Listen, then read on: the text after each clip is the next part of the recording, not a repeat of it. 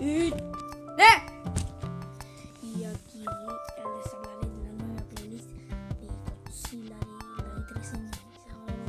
Godzilla colección de canciones. En verdad, ahí dice hecho por Godzilla, sí, pero, pero en verdad es que pasó algo que en Spotify se mezclaban las canciones así. Después ya no podía agregar canciones a mi playlist y lo tuve que